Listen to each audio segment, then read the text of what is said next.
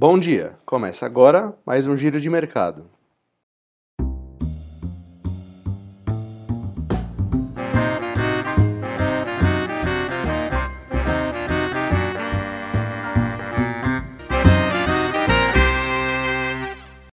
O Ibovespa fechou esta quinta-feira em alta de 1,27%, nos 96.582 pontos, depois de um pregão extremamente volátil.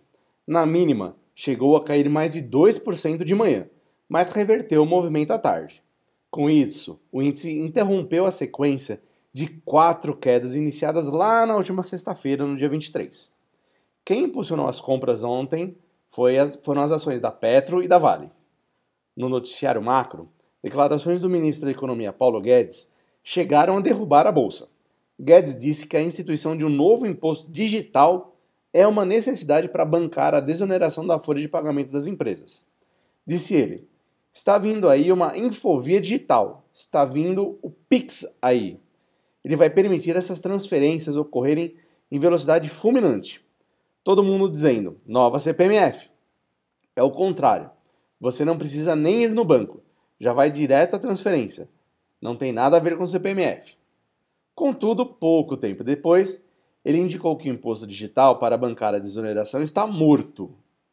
Do meu ponto de vista, o imposto está morto. Não tem imposto nenhum, não tem desoneração. Não tem como fazer, afirmou ele em audiência pública no Congresso. Enquanto isso, o dólar comercial tem leve variação positiva de 0,03%, fechando a R$ 5,76. Lá fora, continuaram no radar as preocupações com a segunda onda do coronavírus pelo mundo. Mas a valorização das ações de empresas de alta tecnologia dos Estados Unidos, antes da divulgação dos seus resultados, acabou favorecendo um dia de otimismo em Wall Street. O índice Dow Jones, S&P 500 e Nasdaq subiram 0,52%, 1,19% e 1,64%, respectivamente.